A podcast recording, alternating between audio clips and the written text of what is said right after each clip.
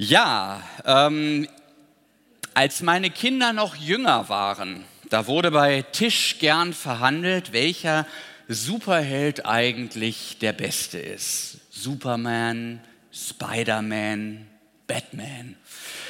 Ich bin bei solchen Diskussionen natürlich immer befangen. Nicht? Ich finde, dass Jesus klar vorne liegt. Nicht? Denn Fliegen und die Wände hochgehen in allen Ehren. Bei Jesus finde ich, abgesehen von dem unschätzbaren Vorteil, dass er Realität besitzt, seinen Sieg über den Tod sehr stark Champions League verdächtig. Und ich habe uns deshalb heute eine echte Superheldengeschichte mitgebracht. Ich lese aus der Bibel, aus dem Johannesevangelium, aus dem elften Kapitel. Da heißt es von einem Mann, Lazarus heißt er ein Mann aus Bethanien, dem Ort, in dem Maria mit ihrer Schwester Martha wohnte. Der war erkrankt. Die beiden Schwestern ließen Jesus ausrichten, Herr, der, den du lieb hast, der ist krank. Und als Jesus nach Bethanien kam, erfuhr er, dass Lazarus schon vier Tage zuvor begraben worden war. Bethanien lag nur drei Kilometer von Jerusalem entfernt und viele Juden aus der Stadt waren zu Maria und Martha gekommen, um sie in ihrem Leid zu trösten. Als Martha hörte, dass Jesus auf dem Weg zu ihnen war, ging sie ihm entgegen. Herr, sagte Martha zu Jesus, wenn du hier gewesen wärst, dann wäre mein Bruder nicht gestorben. Aber auch jetzt weiß ich, was immer du von Gott erbittest, er wird es dir geben.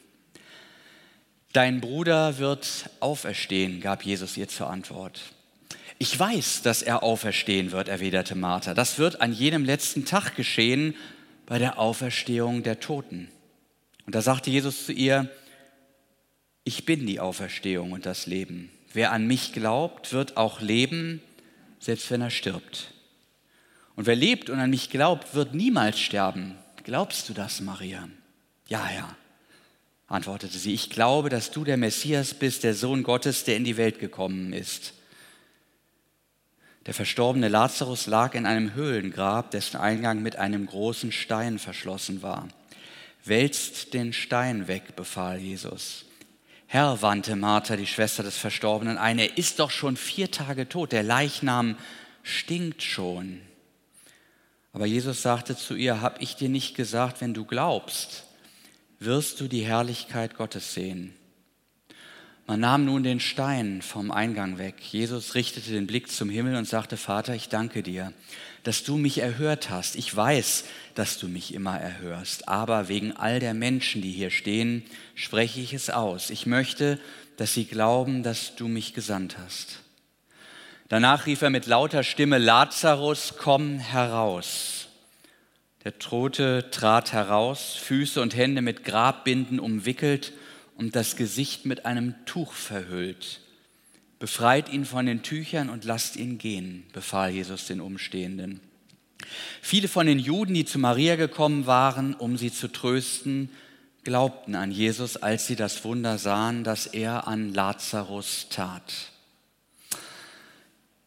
Herr, er stinkt schon. Da senkt sich die ganze Schwere des Todes und der Verlust eines geliebten Menschen in die Verzweiflung eines Trauernden.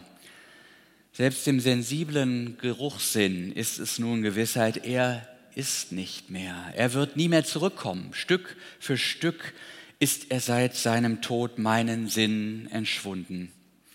Als sein Atem aufhörte, da wusste ich seine vertraute Stimme, die würde ich nie mehr hören.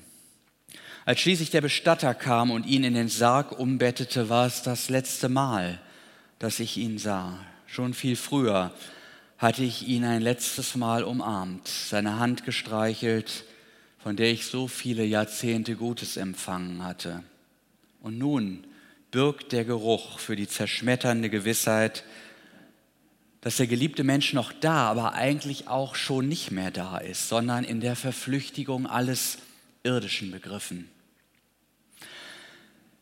Vier Tage sind seit dem Tod des Bruders von Maria und Martha inzwischen vergangen. So langsam kommt der Kopf den Ereignissen der letzten Tage nach. Bis dahin erlebte sie alles wie in Schockstarre. Aber nun ganz langsam dringt es durch. Der Bruder ist nicht mehr. Und all das, was jetzt zu regeln ist, das türmt sich auf in dieser dumpfen Trauer als die bedrohliche Frage, wie sollen wir das nur alles durchstehen?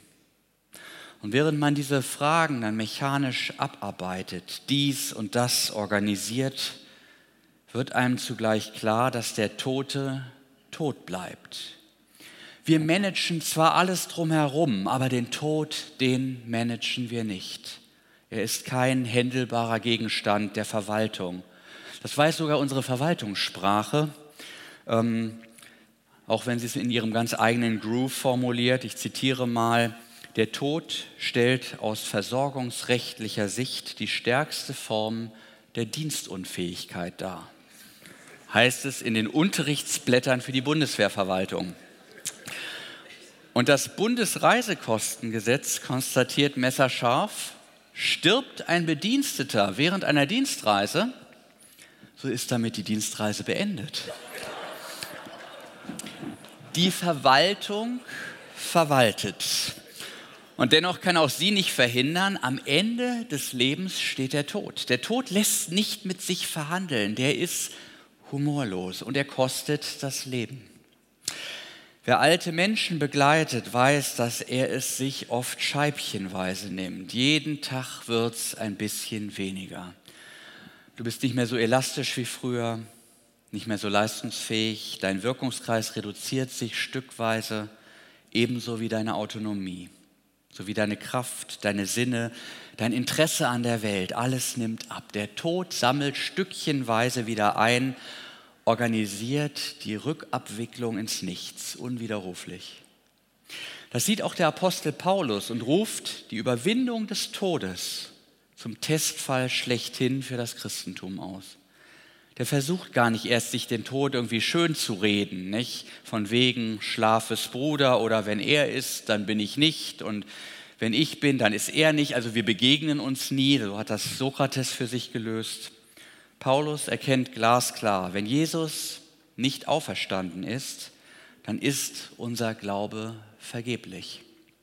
Dann können wir den, Tod, dann können wir den Glauben in die Tonne kloppen, wie man so schön sagt. Dann wäre es unredlich, das Christentum als Religion der Liebe zu belobigen oder Jesus als großes Menschheitsvorbild zu würdigen, dann könnten wir einpacken. Denn wenn am Ende der Eventmanager des großen Nichts kommt, dann ist alles davor nur Totentanz. Was macht Martha? Martha kämpft. Sie kennt das Leben mit all seinen Schwierigkeiten. Sie sieht, wie der Tod in ihre Familie einbricht. Und sie will das trotzdem irgendwie auch mit ihrem Glauben klarkriegen. Sie will Jesus vertrauen. Sie glaubt auch daran, dass es nach dem Tod weitergehen wird. Aber jetzt in der Trauer, da spürt sie die Macht des Todes, seine Endgültigkeit, die einfach Tatsachen schafft. Und sie sagt Jesus, wenn du da gewesen wärst, ja wenn. Darin steckt auch diese Frage, wo, wo warst du eigentlich? Selten fühlt man sich so allein, wie wenn ein geliebter Mensch stirbt. Und irgendwie rebelliert es da auch in einem, ein allmächtiger Gott und der Tod, das passt doch nicht zusammen. Und so sagt es Martha auch, wenn du da gewesen wärst, Jesus, dann wäre das nicht passiert. Und hier zeigt sich, dass dieses ganze Feuilleton-Gerede hinsichtlich der Frage, ob es denn nun einen Gott gibt oder vielleicht doch nicht, dass das im Grunde noch relativ unernstes Vorgeplänkel ist. Was hilft ein Gott, den es zwar gibt, der aber nicht wirksam ist? Ans Eingemachte geht es doch erst mit der Frage, ob Gott uns da ist. Das heißt, ob er in meine Welt eingreift und mein Leben ernsthaft verändern kann. Das will Martha wissen. Die Frage ist angesichts des verwesenen Leichnams ihres geliebten Bruders, wo ist Gott jetzt? Wir haben es hier mit dem Zwiespalt eines gottgläubigen Menschen zu tun, der angesichts der brutalen Sprache des Todes um die Frage ringt, wo denn bei all dem sichtbar wird, dass Gott stärker ist als der Tod und uns dem Tod nicht überlässt. Und Martha ist unsicher, obwohl sie energisch über die Auferstehung von den Toten am Ende der Zeit zu sprechen weiß. Jawohl, ich weiß, dass er auferstehen wird, sagt sie. Ihren Katechismusstoff, den hat sie gelernt. Im Konfirmandenunterricht, da hat sie, hat sie aufgepasst. Na klar, Martha ist ja die Fleißige, das wissen wir aus einer anderen Geschichte. Aber nun will die Sache mit dem Glauben ins Leben. Und zwar angesichts des härtesten Testfalls überhaupt, im Angesicht des Todes. Und die Antwort von Jesus auf ihre unausgesprochene Frage, wo warst du? Die ist wunderbar, weil sie das Zentrum der menschlichen Not trifft. Jesus sagt, ich bin.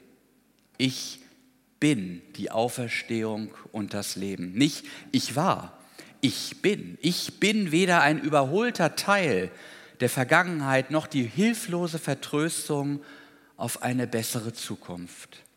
Das ist ja genau das, was Martha zu schaffen macht. Sie hat wohl eine Auferstehungshoffnung für die Zukunft. Sie glaubt, dass Gott Menschen nicht dem Tod überlassen wird. Aber nun sind es die Schatten der Vergangenheit, genauer gesagt, es ist die Vergänglichkeit, die nach ihr greift. Ihr Bruder ist tot, der ist Geschichte. In der Todesanzeige wird es heißen, wie so oft, Lazarus war ein treusorgender Vater, Ehemann und so weiter. Er war. Das ist unser Problem. Wir sind und er war. Und irgendwann wird es auch von uns heißen, er war, sie war. Unsere Gegenwart wird schon bald von der Vergangenheit geschluckt werden.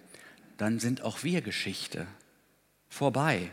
Irgendein läppischer Nachruf wird texten, wir werden dich nie vergessen. Doch werden sie. Warte zwei, drei Generationen, dann sind alle tot, die dich kannten. Marthas Problem ist unser Problem. Ihr gegenwärtiges Leben wird angefochten von der Vergänglichkeit. Der Tod bricht in ihr Leben ein.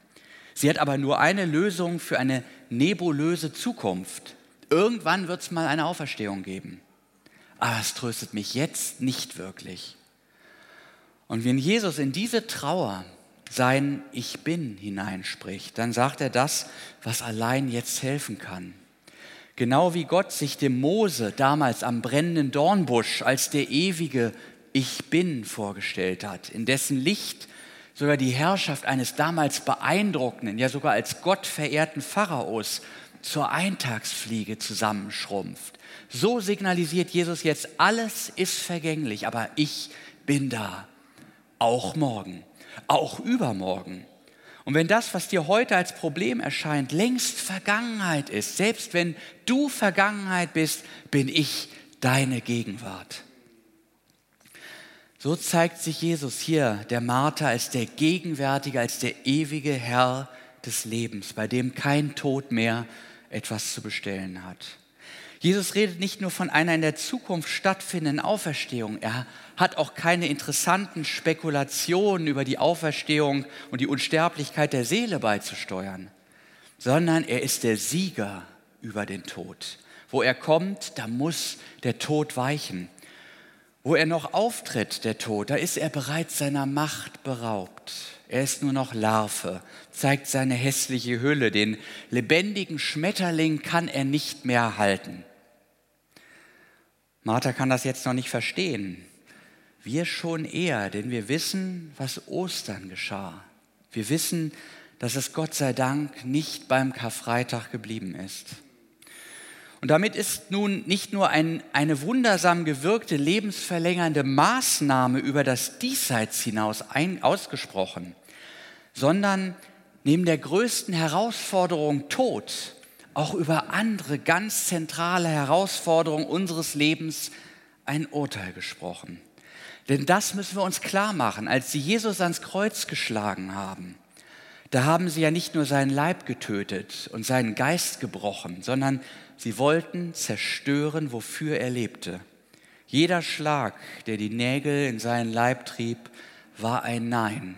Nein, deine Botschaft von einem Gott, der den Menschen leidenschaftlich liebt und ihm dient. Das ist eine Lüge. Das Leben ist Kampf. Wir leben durch Unterwerfung und durch das Recht des Stärkeren. Nein, es gibt keine Hoffnung, dass Schuldige neu anfangen dürfen. Wir, wer unten ist, bleibt unten und wer draußen ist, bleibt draußen. Versöhnung ist eine Illusion. Es wird niemals Frieden geben. Der Tod hat das letzte Wort. Alles, wofür du gelebt hast und gewirkt, gekreuzigter, alles vom Anfang bis zum Ende durchkreuzt, durchbohrt, vernichtet, verflucht, aus und vorbei. Ein toter Jesus steht für gestorbene Hoffnung. Ein toter Jesus ist das Ende all dessen, was er in diese Welt getragen hat. Vergebung, Heilung, Versöhnung, Neuanfang, Würde für die kleinsten und schwächsten Leben ohne Limit. Und ich glaube mit Blick auf unser Interview eben, dass der Hass der Christen aus der islamischen Welt oft entgegenschlägt, aus diesem menschlichen Unterwerfungsstreben herrührt, dessen Logik auch die antrieb, die Jesus gekreuzigt haben. Wir müssen uns das ja klar machen, da kommt einer, der demonstriert seine Macht nicht wie üblich durch Gewalt, durch Mord und Unterwerfung, sondern durch wehrlose, lebenfördernde, wahrhaftige Liebe. Und dieser Typ passt auch sonst in kein Schema. Der hat kein Haus, der hat keine Familie, keine einflussreichen Freunde, keine Statussymbole, er ist auch nicht wohlhabend. Das spricht allem Hohn, was diese Welt als Währung echten Lebens akzeptiert. Und dann sagt er auch noch, Leben ist ganz anders, als ihr denkt. Er lebt von der Liebe, der Hingabe, dem Opfer und dem Dienen. Und selber kriegst du das auch nicht hin, sagt er. Die Kraft dazu, die musst du dir schenken lassen. Die wächst dir zu, wenn du Gott Vertrauen schenkst. Kurz gesagt, willst du leben, musst du nicht viel haben oder stark sein, sondern nur eins, du brauchst Glauben. Willst du leben, musst du glauben. Was für eine Provokation. Da kann man doch nur sagen, er oder ich. Der Typ ist eine Gefahr. Unterwerfen oder unterworfen werden. Das ist die Option.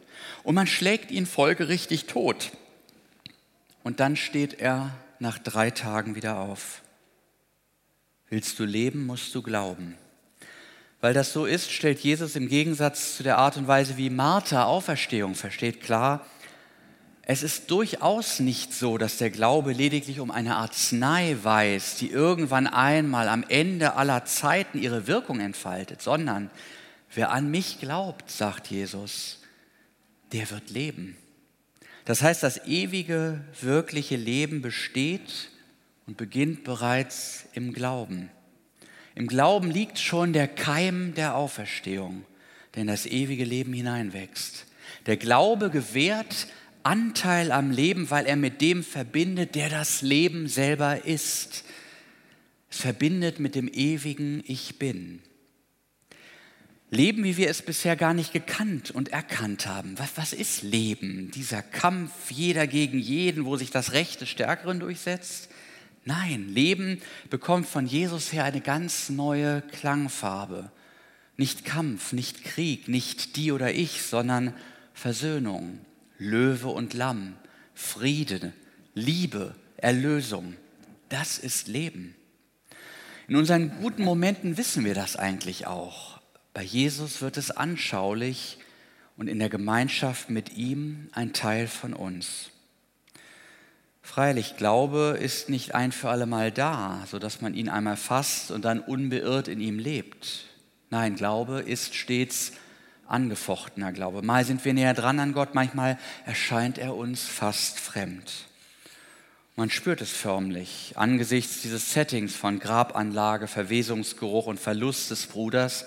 Da muss Jesus die Martha erstmal wieder auf sich neu ausrichten er muss ihren leeren Blick auf den Toten quasi wieder abziehen und zu sich hin auf das Leben ausrichten.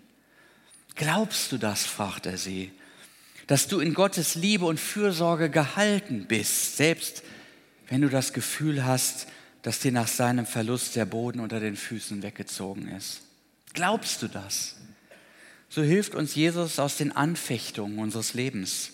Er weist uns immer wieder auf seine Verheißung und er richtet uns von den vermeintlich unumstößlichen Tatsachen des Lebens, wo wir täglich Tod und Krankheit und all das erleben, aus auf seine Wirklichkeit, auf die Wirklichkeit, die ihren Namen verdient, die Wirklichkeit Gottes. Gott wirkt in dieser Welt. Mitunter lässt er uns dazu auch erst bestimmte Glaubensschritte bzw. Schritte des Gehorsams gehen, durch die wir Gelegenheit bekommen, den Glauben einzuüben hebt den Stein weg. Eine simple Aufforderung, die doch entscheidend sein kann. Sie findet statt an der Nahtstelle zwischen menschlicher Einsamkeit und Verzweiflung, die auf sich selbst gestellt zu sein meint, und der versprochenen Herrlichkeit Gottes, die plötzlich dem aufgeht, der Gott vertraut. Diese Nahtstelle kennzeichnet gleichzeitig die Grenze zwischen dem, was uns möglich ist und dem, was nur Gott kann. Da kommt Wissen und Lebenserfahrung an seine Grenzen. Da ist Glaube, da ist Vertrauen gefragt. Hebt den Stein weg. Naja, und dann? Wer weiß, vielleicht trennt dich gerade nur ein einziger Stein, ein einziger kleiner Schritt auf Gott zu von dem Wunder, das er in deinem Leben tun will. Vielleicht ist es der Stein des Anstoßes, der deine Versöhnung mit deinem Nächsten herauszögert.